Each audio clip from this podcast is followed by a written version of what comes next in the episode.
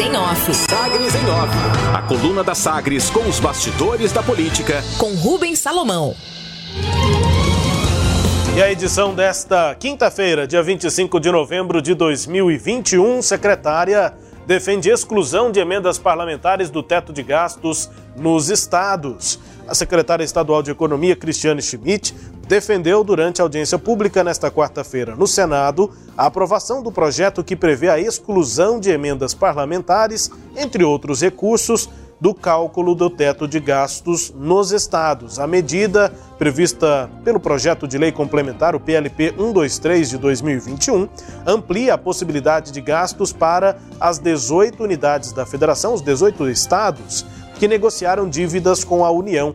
O senador Vanderlan Cardoso, do PSD aqui de Goiás, é o relator na Comissão de Assuntos Econômicos, a CAI.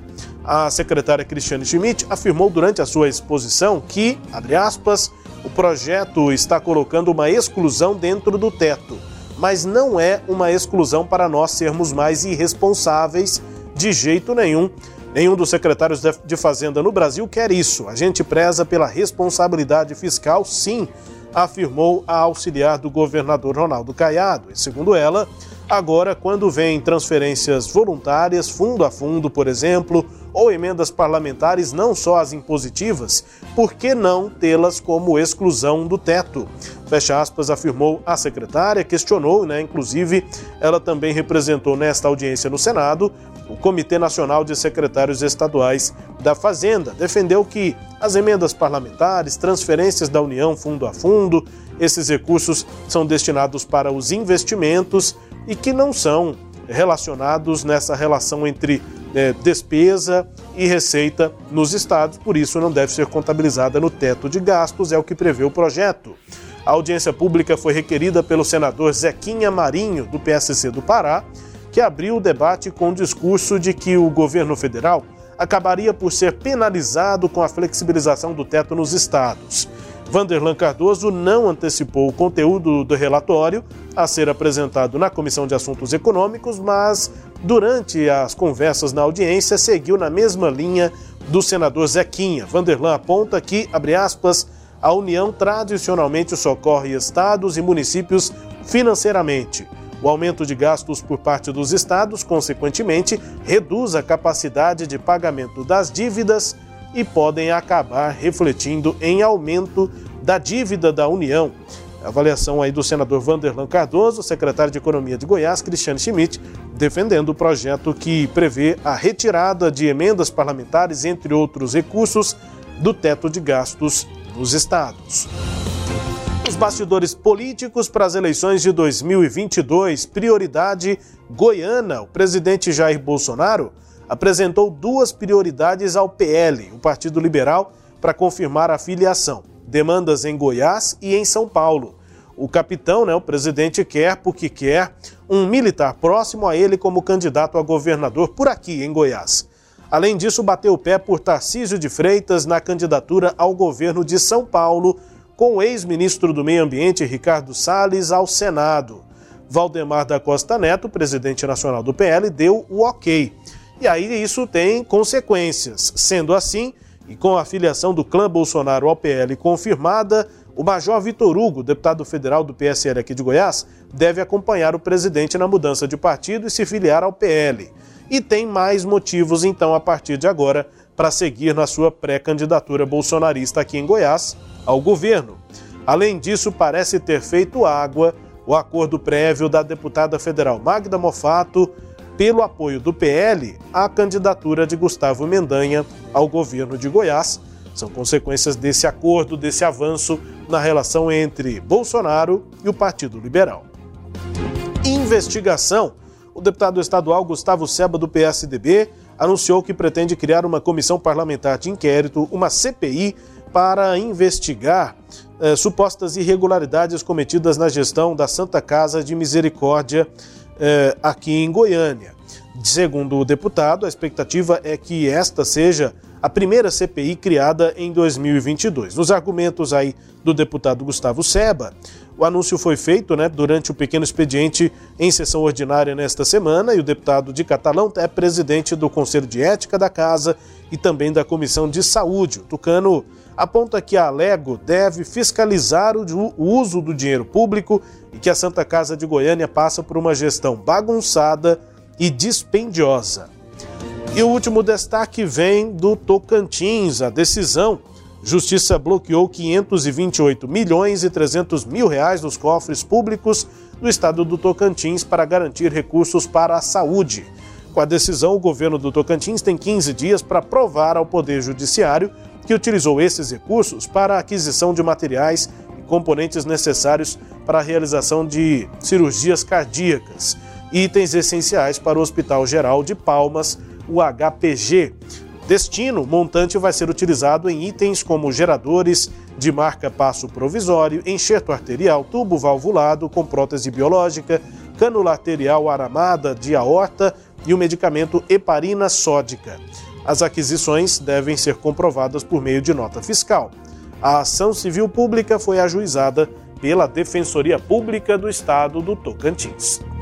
Entre os destaques aqui da coluna Sagres em Off, que aborda a articulação do presidente Bolsonaro com o PL, que influencia aqui a vida em Goiás, a vida do partido, né, do contexto político no estado de Goiás e também em São Paulo, e também o debate sobre teto de gastos nos estados e as emendas parlamentares. Também com a sua análise, Cileide Alves.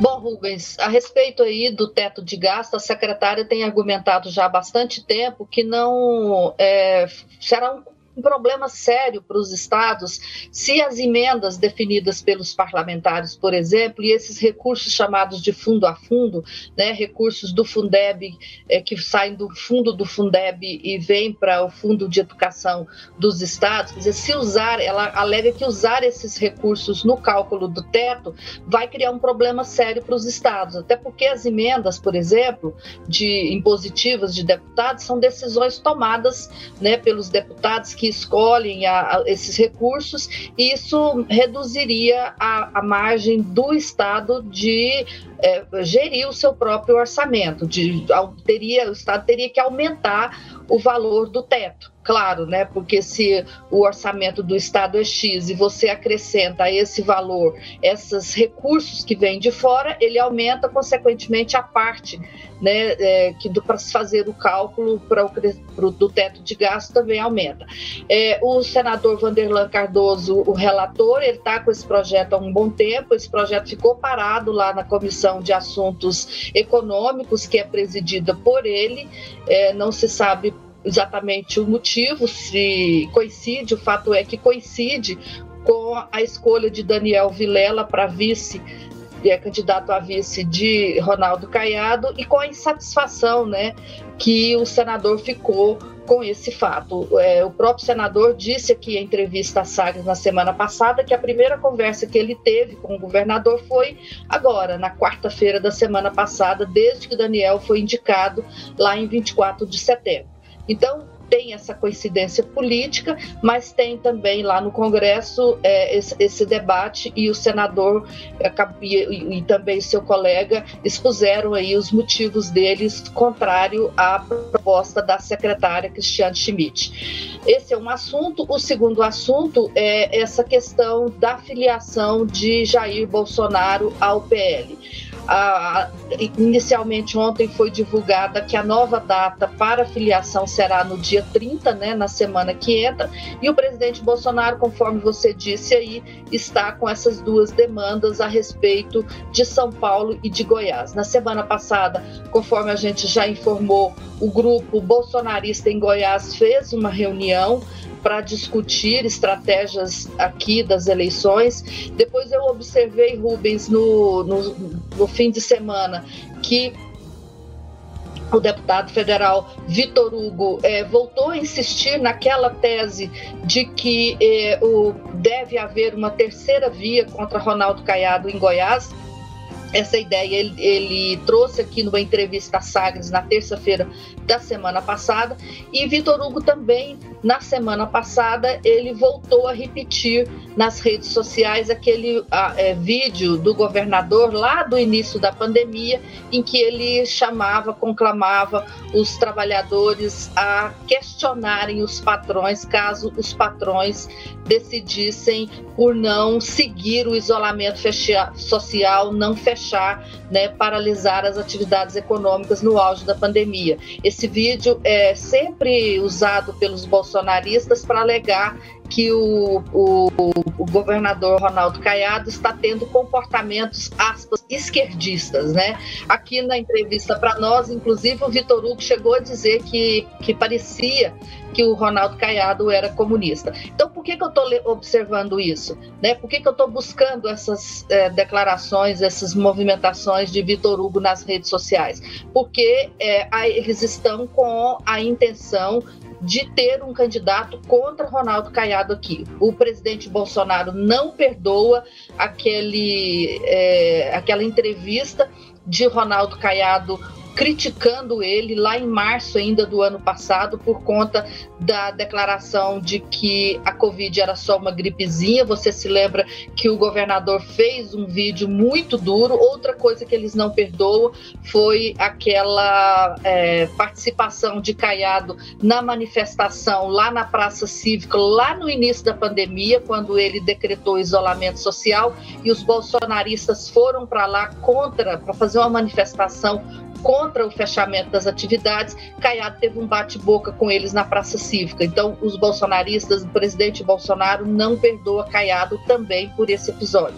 Daí que está essa movimentação, né? Porque para o, o partido ter um candidato contra Caiado, eles precisam da legenda do PL, que é para onde eles vão de acordo com o um acordo feito pelo presidente com a direção do PL. Só que em Goiás, a direção do PL trabalha para apoiar a candidatura de Gustavo Mendanha. No jornal O Giro de hoje, o presidente do partido, Flávio Canedo, insiste que essa questão não foi definida na reunião de ontem e que se eles quiserem viabilizar a candidatura deles, eles podem vir por PL, mas vão ter que provar a, a que, tem, que eles têm condições políticas e eleitorais. Até na semana passada, a deputada Magda Mofato disse isso aqui em entrevista a Sagres, né? Que o Vitor Hugo só precisa provar que ele tem voto. Né? Como a gente não sabe disso, ele, ele, se elegeu com a menor votação para deputado estadual federal, apenas 32 mil votos, e na cola do delegado Valdir fica essa pergunta: ele tem voto né, para disputar uma eleição para é, governador? De qualquer forma, né, tem essa pendência, vamos ter que acompanhar isso até a data da filiação, porque aprendemos com o histórico de Bolsonaro que enquanto a filiação não tiver assinada, nada feito, Rubens. Pode ter prazo, pode ter confirmação pública, declaração pública, mas o presidente continua sendo imprevisível nesses acordos políticos. Bom, enfim, destaques de hoje aqui da coluna Sagres em Off com análise da Cileide Alves. A coluna aqui também é podcast. Podcast diário aqui da Sagres com as tocadores aí, né? Tá disponível em todos os tocadores, no Deezer, no Spotify, no SoundCloud, também do Google e da Apple. Todo o conteúdo também de segunda a segunda no nosso portal, o sagresonline.com.br. Sagres em Off. Sagres em Off. A coluna multimídia. Acompanhe ao longo do dia as atualizações no www.sagresonline.com.br. Sagres em Off.